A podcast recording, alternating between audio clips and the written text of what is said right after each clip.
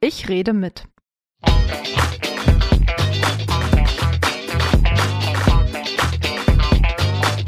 Der Podcast aus dem Bezirksamt Tempelhof-Schöneberg.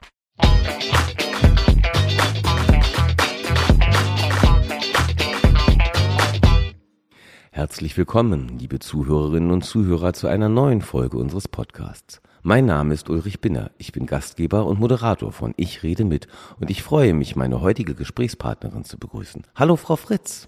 Hallo, Herr Binner. Janine Fritz ist im bibliothekarischen Dienst in der Mittelpunkt Bibliothek Schöneberg beschäftigt. Hier befinden wir uns auch für diese Aufnahme unseres Podcasts.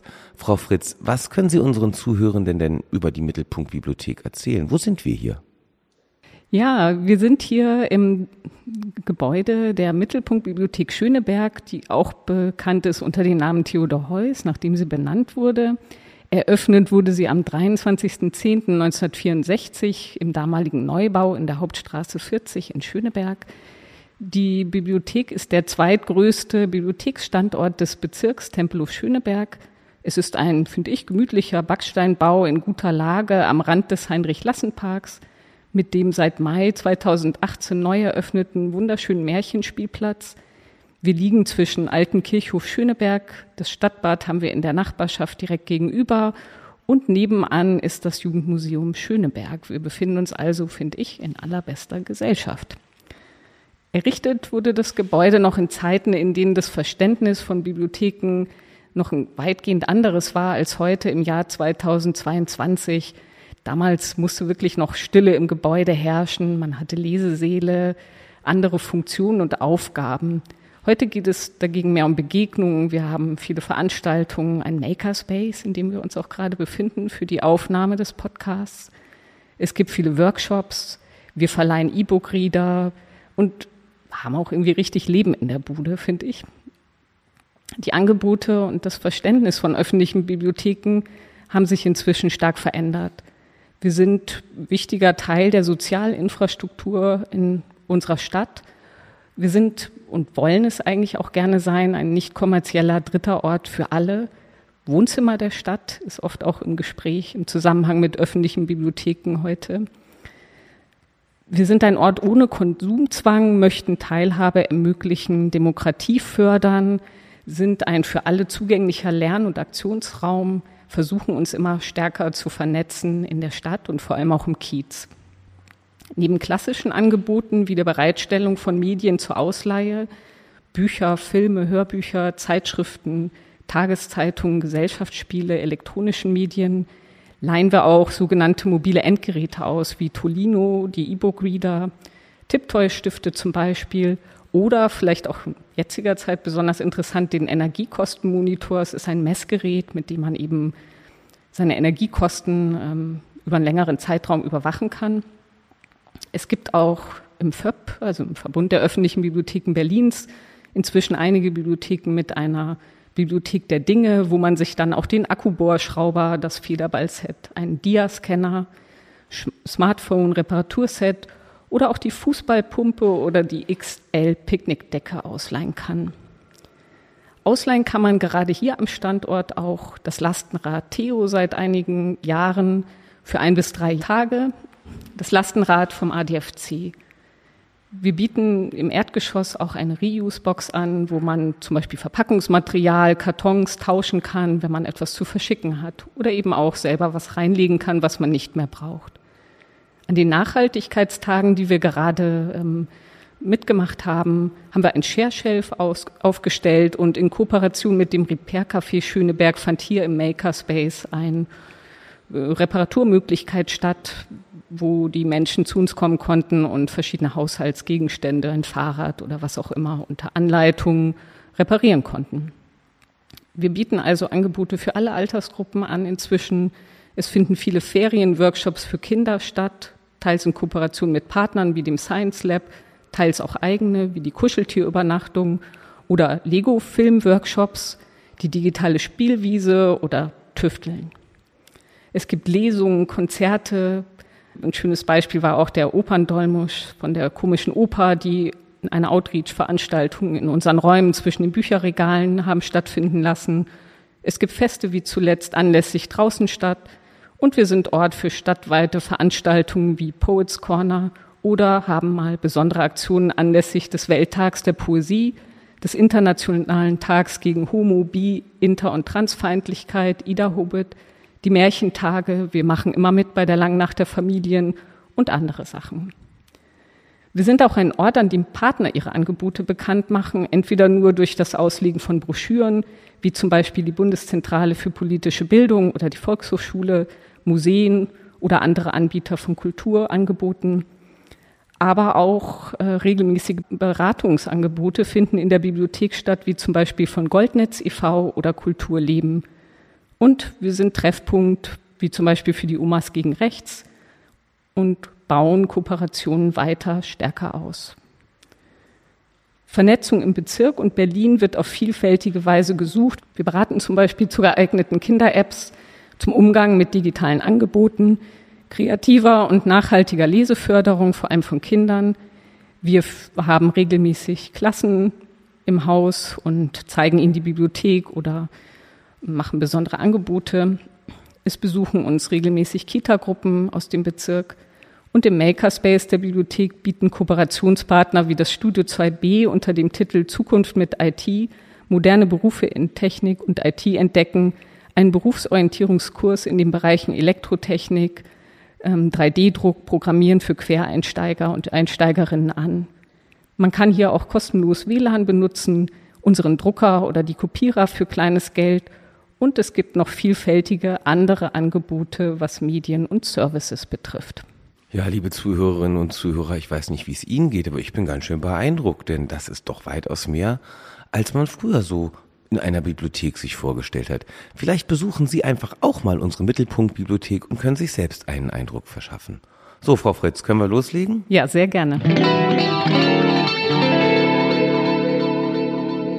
Frau Fritz, aus Berlin oder zugezogen? Zugezogen, zuletzt aus Wiesenbeck-Oppen in Belgien, eigentlich bin ich aber gebürtige Münchnerin. Innerhalb oder außerhalb des S-Bahn-Rings? Außerhalb des S-Bahn-Rings Treptow-Köpenick. Kaffee oder Tee? Erst ein Kaffee am Morgen, dann viel Tee am Rest des Tages. Einzelkämpferin oder Familienmensch? Absoluter Familienmensch und Teamplayer, weil ich auch überzeugt davon bin, dass Dinge besser und erfolgreicher gemeinsam angepackt werden können. Fahrrad, Auto oder ÖPNV? Seit fünf Jahren habe ich kein Auto mehr, eigentlich erst unfreiwillig, inzwischen bewusst fahre sehr gerne Fahrrad, wünsche mir aber eigentlich eine viel bessere Infrastruktur, in, vor allem im Stadtzentrum von Berlin. Und ansonsten bin ich Firmenticket ÖPNV-Nutzerin. Stadt oder Land? Ich liebe Natur und Grün um mich herum, genieße aber auch die aufregenden und vielfältigen Kulturangebote der Stadt. Also auf jeden Fall eigentlich eine Stadt mit Uni, damit auch immer wieder frischer Wind hereinkommt. Leihen oder selber besitzen, kaufen? Leihen, wo es geht. Ich beschäftige mich viel mit den Themen Minimalismus und Verzicht, dieses weniger gleich mehr. Teile selber zum Beispiel auch Rasenmäher und Werkzeuge mit meinen Nachbarn. Angepasst oder rebellisch? Früher als Kind würde ich sagen, war ich extrem angepasst, brav, wollte es allen recht machen. Später würde ich mich als dezent rebellisch bezeichnen. Ich wollte immer weg, habe fünf Kinder, bin relativ jung Mutter geworden, bin immer gerne im Ausland gewesen, mehrere Auslandsaufenthalte habe ich auch gemacht und fall gerne ein bisschen aus der Reihe, ohne richtig aufzufallen und gehe meinen eigenen Weg. Angestellt oder verbeamtet? Angestellt und tatsächlich strebe ich die Verbeamtung auch nicht an.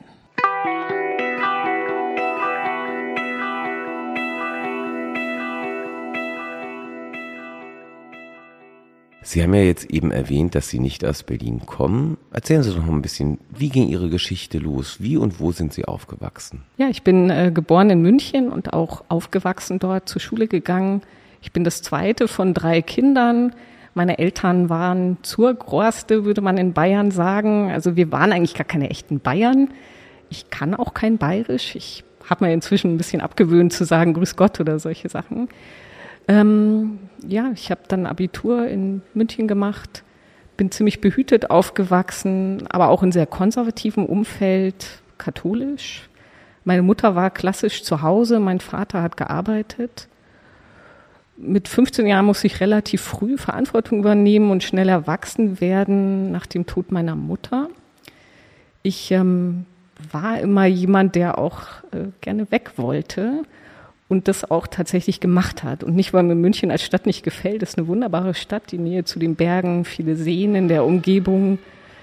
Trotzdem hat es mich immer gereizt, wegzugehen. Und ich habe eigentlich schon ähm, ja beschlossen, als Au pair nach Frankreich zu gehen, als ich das erste Mal Französisch in der Schule hatte, weil mir die Sprache einfach so gut gefallen hat. Wo haben Sie denn dann insgesamt überall schon gelebt, bevor Sie nach Berlin gekommen sind? Also nach der Schule bin ich eben, wie gerade gesagt, als Au pair nach Paris gegangen. Das war damals ja nicht mit Internet und so. Man hat wirklich angerufen und sich ähm, das per Post oder so organisiert.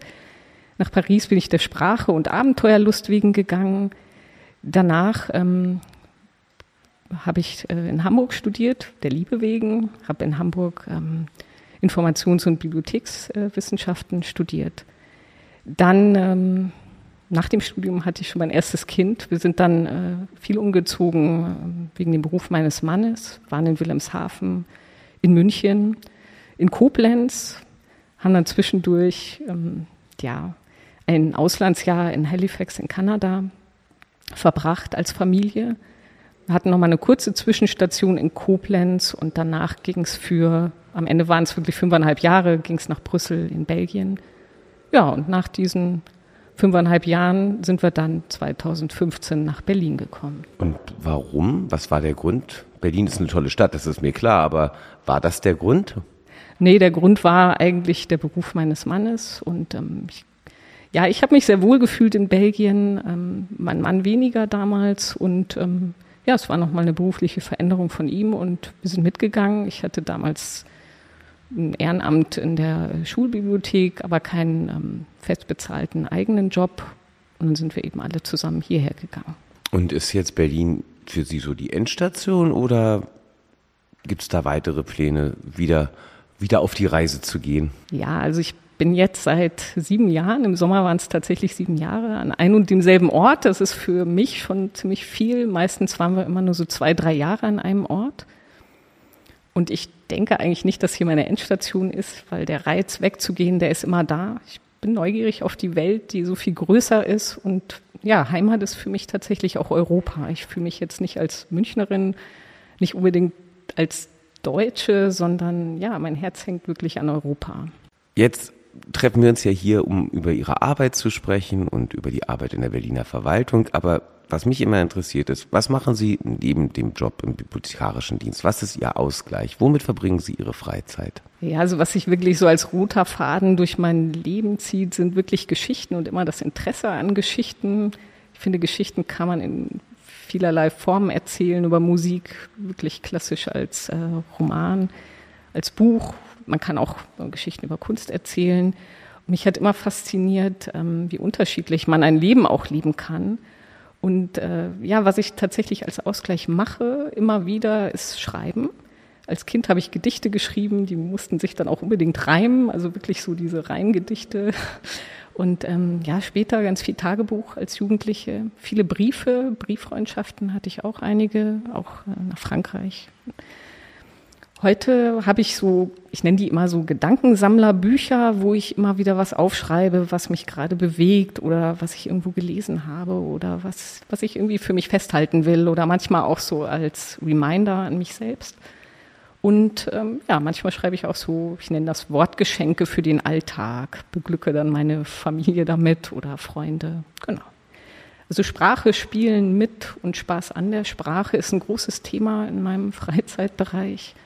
Ja, und ansonsten ein großer Ausgleich für mich ist noch harter Yoga, Radfahren oder auch in meinem Garten arbeiten. Und ähm, ansonsten sind es vor allem Themen wie Achtsamkeit und Minimalismus, die mich zurzeit gerade bewegen.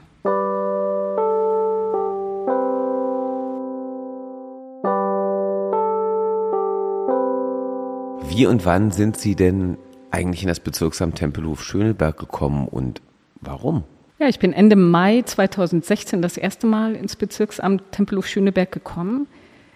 Ich bin ja, wie gesagt, erst im Sommer 2015 überhaupt nach Berlin gekommen, war viele Jahre wegen meiner Kinder zu Hause, hatte dann ehrenamtlich an einer Schulbibliothek in Brüssel gearbeitet und mir nebenbei eine kleine Selbstständigkeit als kreative Lesekulturförderin für Kinder im Alter von anderthalb bis neun Jahren aufgebaut.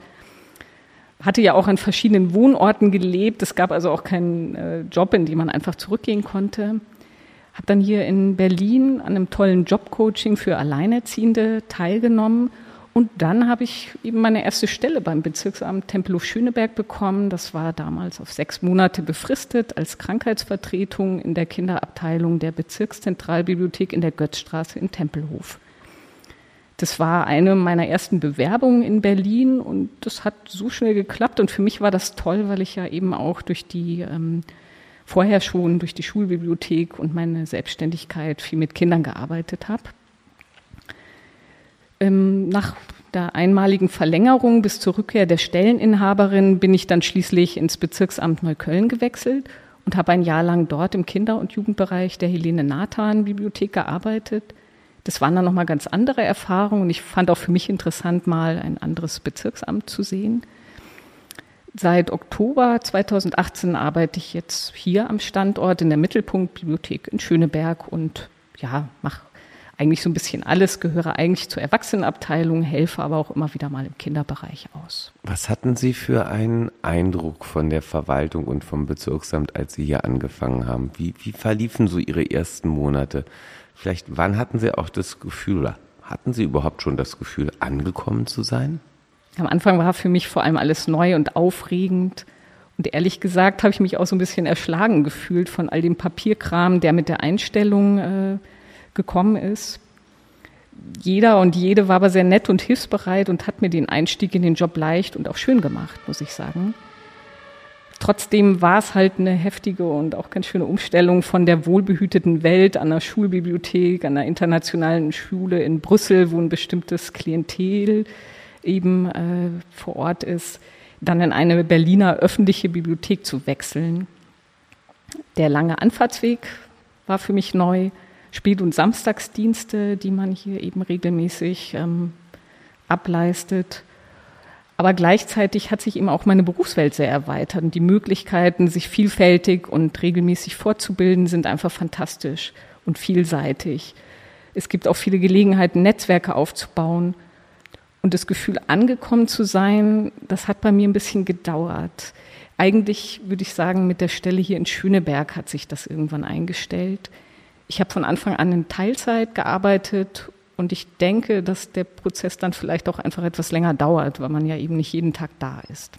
Was sind Ihre Aufgaben als Mitarbeiterin im bibliothekarischen Dienst?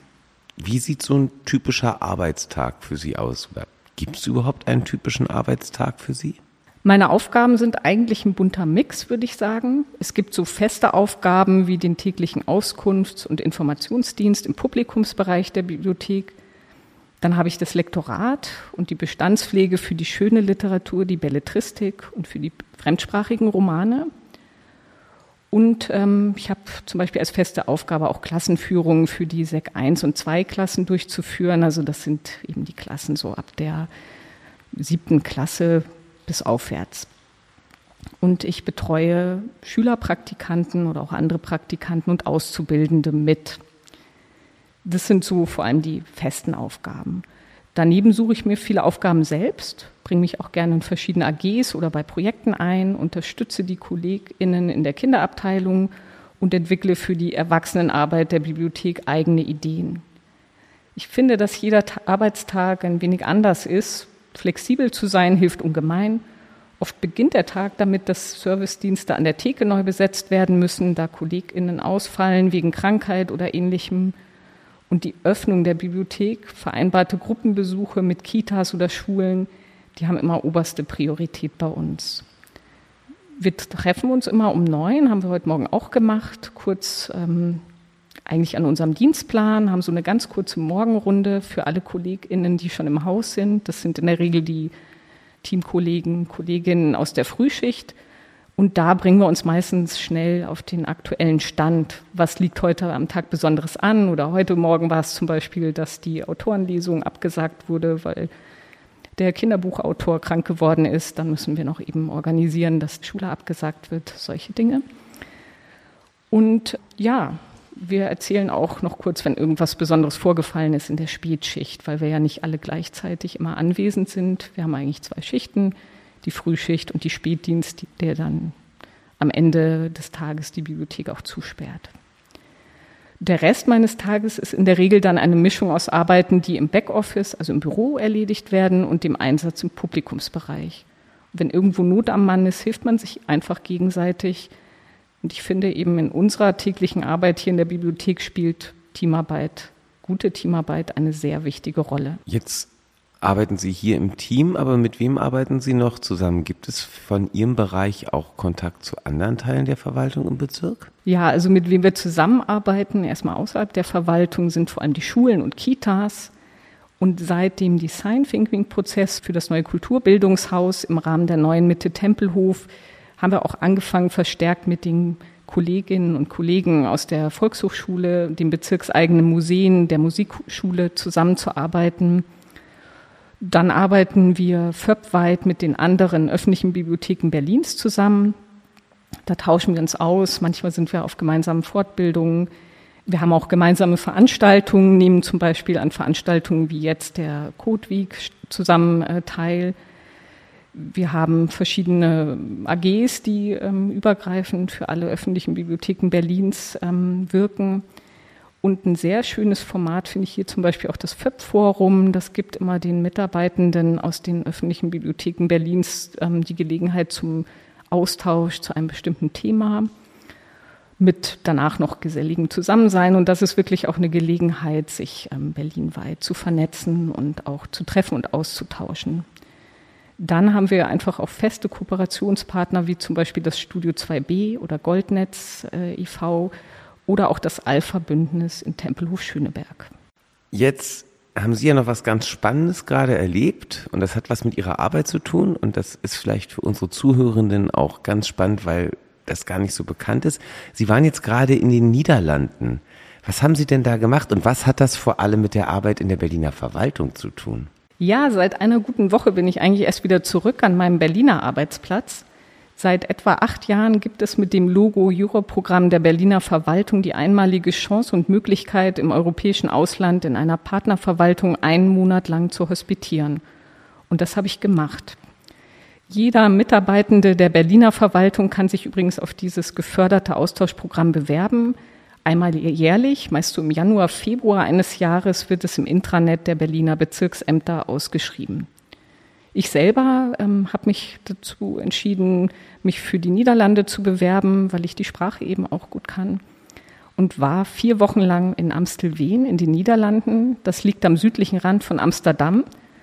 Und dort habe ich in der Bibliothek Amstelland mitgearbeitet. Die besteht aus vier Standorten in drei Gemeinden. Ich habe spannende Einblicke in mein Arbeitsfeld in den Niederlanden erhalten.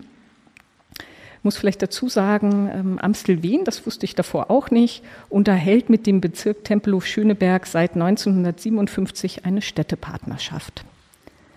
Für mich war es sehr interessant und auch spannend zu sehen, wie öffentliche Bibliotheken in den Niederlanden funktionieren, wie Arbeit dort organisiert ist, welche Dienstleistungen die Bibliothek erbringt und wie zum Beispiel auch auf Herausforderungen reagiert wird. Die Bibliotheken, die öffentlichen Bibliotheken sind anders als hier eben auch gar nicht Teil der Verwaltung, sondern eigenständig. Die haben einen eigenen Vorstand und organisieren sich komplett selbst. Sie erhalten jedoch Finanzmittel von der Gemeinde und Fördergelder der Regierung für bestimmte Dienstleistungen. 20 Prozent des Etats müssen sie selbst erwirtschaften. Die Herausforderungen, das habe ich ziemlich schnell festgestellt, sind eigentlich in großen Teilen ähnlich wie bei uns in Berlin, in Deutschland. Sie müssen mit großen Einsparungen beim Personal und bei Gebäudeflächen umgehen, bei gleichzeitiger Erweiterung von Öffnungszeiten und Leistungen. Es findet auch da gerade ein großer altersbedingter Generationswechsel beim Personal statt. Und jede der vier Bibliotheken hatte ein sehr unterschiedliches Umfeld an den verschiedenen Standorten. Sie haben also auch so diese Herausforderung, sich selbst neu erfinden und finden zu müssen, so wie wir das eigentlich auch haben. Was ein Unterschied war, fand ich noch, dass sie eben einfach sehr lösungsorientiert und auch sehr pragmatisch äh, reagieren auf diese Herausforderungen. Das hat mir total gut gefallen. Ich hatte äh, dann oft so das Gefühl, ähm, oder habe mich eben auch einfach oft gefragt, ob dieses ständige Beklagen äh, über eben diese Herausforderungen oder Sachen, die oft auf, als Probleme gesehen werden, ob das eben so etwas typisch Deutsches ist. Ja. nach der Arbeit hatte ich genug Zeit, dann auch noch besondere Bibliotheken in den Niederlanden äh, zu besuchen. Die nennen wir oft Bibliotheken 3.0. Die ähm, waren zum Beispiel in Gouda, in Tilburg oder in Arnhem. Sie nehmen Vorreiterrollen in den Niederlanden ein und können uns auch hier in Deutschland als Vorbilder gelten. Was mir zum Beispiel, was ich sehr witzig fand, war, es gab eine Bibliothek, die in Arnhem, da konnte man einfach vom, äh, man konnte in den Kinderbereich äh, rutschen, auf einer Rutsche. Man konnte auch die Treppe nehmen, aber man konnte auch einfach als Kind in den Kinderbereich reinrutschen. Ansonsten waren sie schon viel weiter, was äh, Kooperationen betraf und sehr kreativ auch, ähm, was sie an Dienstleistungen anbieten. Es gab zum Beispiel auch eine Dementhek in der am größten Standort, wo ich gearbeitet habe. Da konnte man ähm, Geräte und Technik äh, ausleihen und zu Hause ausprobieren, wenn man jemanden äh, betreut hat oder mit jemandem zusammengelebt hat, der eben Demenz hat. Ja, was natürlich dann auch noch sehr toll war, dass ich eben Gelegenheit hatte, Land und Leute kennenzulernen, natürlich auch meine Sprachkenntnisse aufzufrischen. Die sehr offene und direkte Art der Menschen in den Niederlanden hat es einfach gemacht, dass ich mich wirklich vom ersten Moment an herzlich aufgenommen und willkommen gefühlt habe. Ich war gefühlt vom ersten Tag an Teil des Ganzen und mittendrin. Also das war sehr einfach. Und ganz wichtig, Kaffee und Tee spielen eine sehr große Rolle in den Niederlanden. Ähm, das war auch immer so der gesellige Einstieg, würde ich sagen. Die erste Frage, egal wo man war, ob im Rathaus oder in der Bibliothek, war immer Kaffee oder Tee.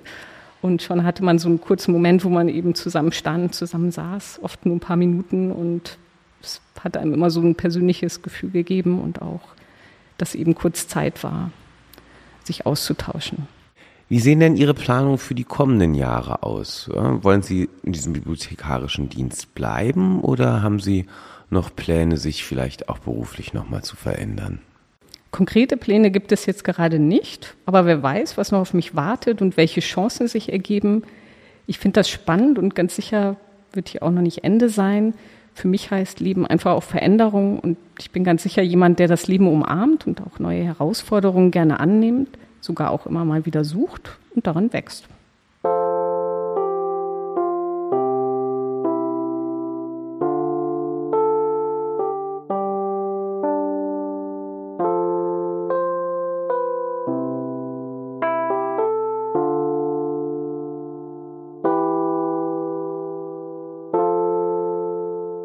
Die Beteiligung von Bürgerinnen und Bürgern ist ein zentrales Thema in dieser Legislatur. Auch deshalb gibt es ja diesen Podcast. Wo ist der Anknüpfungspunkt für Bürgerbeteiligung in öffentlichen Bibliotheken? Wir wünschen uns in der Bibliothek ganz viele Menschen, die Lust haben, diesen Ort mitzugestalten, ihm Leben einzuhauchen und ihn auch mit ihren Ideen zu füllen. Schließlich ist das hier ein Ort für die und von den Menschen in dieser Stadt. Wer sich auf welche Art und Weise auch immer beteiligen möchte, kann sich gerne an uns wenden und zusammen mit unseren Koordinatoren und Koordinatorinnen für Kinder, für Erwachsene, für Community und Ehrenamt, Diversity oder Medienpädagogik oder auch Öffentlichkeitsarbeit überlegen, wie sich das in die Tat umsetzen lässt. Es gibt Menschen aus unserem Bezirk, die sich bereits auch tatkräftig in unseren Bibliotheken engagieren, wie zum Beispiel im bibliothekseigenen Garten der Bezirkszentralbibliothek in Tempelhof, da kümmert sich jemand um den Garten, um, macht Urban Gardening mit anderen Besuchenden. Und es gibt auch äh, gemeinsames Imkern zum Beispiel in diesem Garten. Ähm, ja, es gibt auch Menschen, aus deren Ideen schon ein neues Angebot entstanden ist, wie zum Beispiel einen besonderen Lesezirkel in Tempelhof oder regelmäßiges gemeinsames Schachspielen. Im Zeitraum vom April 2019 bis Juli 2020 fand berlinweit auch ein sehr breit angelegter partizipativer Prozess statt. Ich weiß nicht, ob das jeder mitbekommen hat. Etwa zwei Drittel der Mitarbeitenden der Berliner öffentlichen Bibliotheken, Vertreter, Vertreterinnen der bezirklichen Verwaltung wie auch der Landesverwaltung, Vertreterinnen und Vertreter der wissenschaftlichen Bibliotheken, Erwachsene und Jugendliche Nutzende, sowie verschiedene interessierte zivilgesellschaftliche Initiativen und Akteure haben in unterschiedlichen Formaten mitgewirkt. Dabei haben sie sowohl gegenwärtige Herausforderungen und Potenziale der öffentlichen Bibliotheken beleuchtet, als auch Zukunftsszenarien entwickelt und Anforderungen formuliert. Am Ende dieses Prozesses stand die Erarbeitung eines gesamtstädtischen Bibliotheksentwicklungskonzepts für Berlin, der Bibliotheksentwicklungsplan oder auch kurz BEPPEL, der dem Senat zur weiteren Maßnahmenplanung vorliegt und als Grundlage für die zukünftige Weiterentwicklung der Bibliotheken in Berlin dient. Das war ein super spannender Prozess. Ich habe da auch dran teilgenommen und ist eigentlich aus meiner Sicht ein gutes Beispiel für Möglichkeiten der Bürger, Bürgerinnenbeteiligung im größeren Stil. Zudem gibt es in Tempelhof Schöneberg auch einen Freundeskreis der Stadtbibliothek, bei dem man sich auch in etwas kleinerem Format mit engagieren kann, wenn man das möchte. Wie sieht aus Ihrer Perspektive eine gelungene Beteiligung aus? Was sind die die Elemente, die Beteiligung gelingen lassen und auf welche Bereiche kann sich das beziehen? Gelingende Beteiligung setzt aus meiner Sicht grundsätzlich Offenheit und Neugier auf beiden Seiten voraus, aber auch ein Aufeinanderzugehen und Kompromissbereitschaft. Nicht alles, was gewünscht wird, lässt sich dann auch umsetzen. Wir arbeiten natürlich auch mit begrenzten finanziellen, personellen und zeitlichen Ressourcen. Es gibt aber bereits einige Beispiele, wo Bürgerinnen und Bürger bei der Planung von Neubauten oder der Entwicklung neuer Bibliothekskonzeptionen und Services einbezogen wurden. Wir selber im Bezirk Tempelhof-Schöneberg hatten bzw. haben als Beispiele die alte Melzerei in Lichtenrade oder auch die neue Mitte Tempelhof, wo unter anderem ein moderner Kulturneubau neben dem Rathaus Tempelhof geplant ist in dem sich dann Musikschule, Volkshochschule, Museum und die Bezirkszentralbibliothek unter einem gemeinsamen Dach befinden werden und die Angebote so miteinander verknüpft werden sollen, auch mit der Verwaltung im benachbarten Rathaus, dass sich hoffentlich echte Mehrwerte für die Bürger und Bürgerinnen ergeben. In beiden Fällen wurden frühzeitig Bürger, Bürgerinnen mit einbezogen, zum Beispiel in einem Design Thinking Prozess über bestimmte Kartenspiele nach äh, Art Voss zum Beispiel so kann dann, finde ich, ein Gefühl der gemeinsamen Verantwortung für die Bibliothek und den Ort als solches geschaffen werden. Lokale Demokratie wird gefördert. Nutzer und Nutzerinnen nehmen anders als zuvor dann eher eine aktive als eine passive Rolle ein. Und gute Beispiele für Bürgerbeteiligung finden sich natürlich auch im Ausland. In Helsinki, Odi zum Beispiel, noch eine sehr neue Bibliothek in allerbester Stadtlage oder auch in Berlin mit der Zentral- und Landesbibliothek, die äh, damals ein Themenraum Bibliothek findet statt, stattfindet Bibliothek in der Amerika-Gedenkbibliothek ähm, geschaffen hat. Da wurde zum Beispiel Basisliteratur bereitgestellt und Infos zur Stadtplanung, zu Partizipationsmöglichkeiten sowie zu neuen Metropolenbibliotheken aus der ganzen Welt.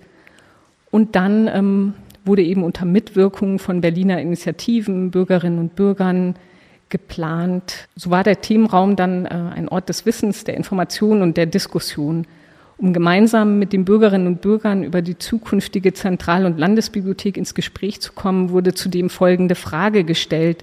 Was brauchst du oder brauchen Sie denn für eine Bibliothek, um die Welt zu verändern? Es gab dann eine Ideenwand, Diskussionsveranstaltungen, Kommentarwände in den Stadtbibliotheken, also auch an unserem Standort der Bezirke sowie einen mobilen Themenraum in Form eines eigens hierfür entworfenen Lastenfahrrads, welches auch in der ganzen Stadt Ideen sammelte. Und die Ideenwand wurde dann sogar im digitalen Themenraum auf der Beteiligungsplattform mein.berlin.de fortgeführt. Nun wünschen ja Bürgerinnen und Bürger zunehmend stärker beteiligt zu werden. Aber was muss denn von den Seiten der Bürgerinnen und Bürger auch mitgebracht werden, damit Beteiligung möglich ist. Wie sehen Sie das? Zunächst einmal muss Beteiligung aktiv von Bürgern und Bürgerinnen eingefordert werden, finde ich. Und sie kostet auf beiden Seiten Zeit und die Mühe, sich mit dem Gegenüber auseinanderzusetzen, sich ins Gegenüber hineinzuversetzen, zuzuhören, auch andere Meinungen erstmal zuzulassen und von und miteinander zu lernen. Öffentliche Bibliotheken waren und sind in Deutschland in ihrer Förderung stark abhängig von politischen Entscheidungen. Wie viel Geld und Mittel für solche Orte für Bildung und Kultur ausgegeben werden, bestimmen politische Amtsträger und Amtsträgerinnen, die wiederum von uns Bürgern und Bürgerinnen gewählt werden. Wie sehen Sie die Beteiligung von Bürgerinnen und Bürgern in den kommenden Jahren? Wenn wir uns jetzt vorstellen, wir schauen fünf Jahre nach vor in die nächste Legislatur, wo steht das Thema Bürgerinnenbeteiligung dann, wenn Sie sich das so idealtypisch vorstellen?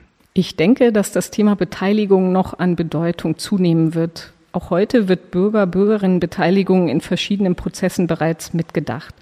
Im Idealfall können öffentliche Bibliotheken so zu Identifikationsorten werden, die zur Stärkung der Community beitragen und eine wertvolle Bedeutung für eine demokratische, offene, tolerante und multikulturelle Gesellschaft erhalten. Ich wünsche mir, dass vor allem auch Gruppen mit besonderen Bedürfnissen stärker beteiligt werden bzw. sich beteiligen möchten. Zum Beispiel Menschen mit geringer Literalisierung, Menschen mit körperlichen und oder geistigen Einschränkungen, Menschen in besonderen Lebenssituationen. Und dass wir gemeinsam Angebote entwickeln, die den Ort Bibliothek dann wirklich zum Ort für alle Menschen in dieser Stadt werden lassen. Darauf kann ich dann hoffentlich in fünf Jahren zurückblicken.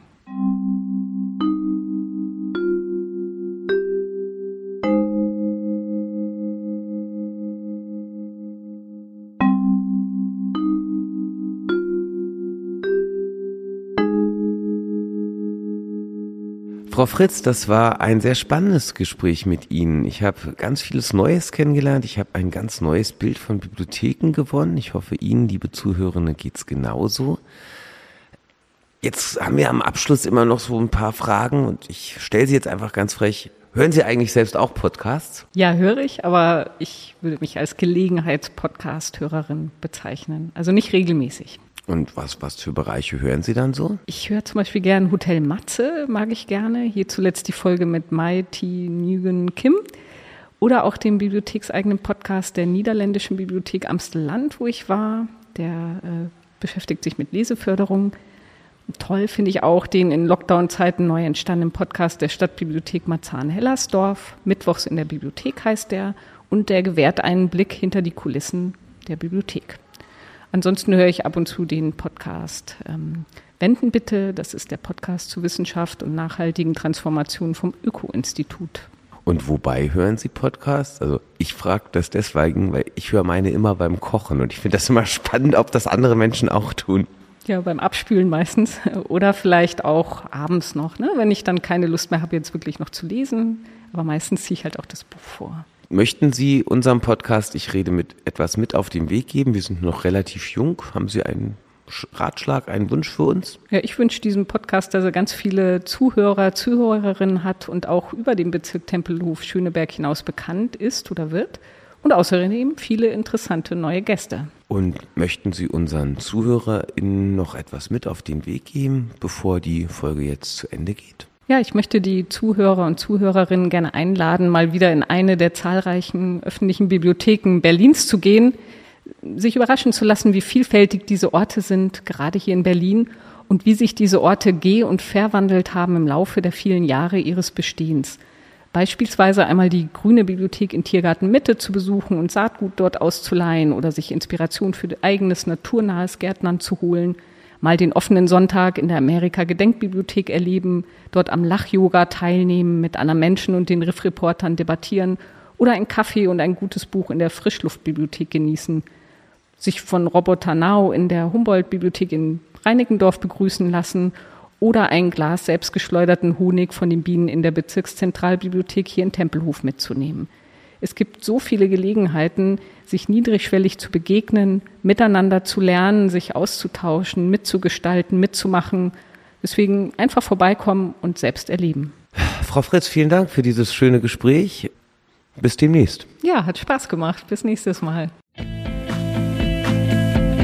Ich rede mit. Der Podcast aus dem Bezirksamt Tempelhof Schöneberg ist eine Produktion der Stelle für Koordination und Beteiligung. Idee, Planung und Umsetzung Ulrich Binner.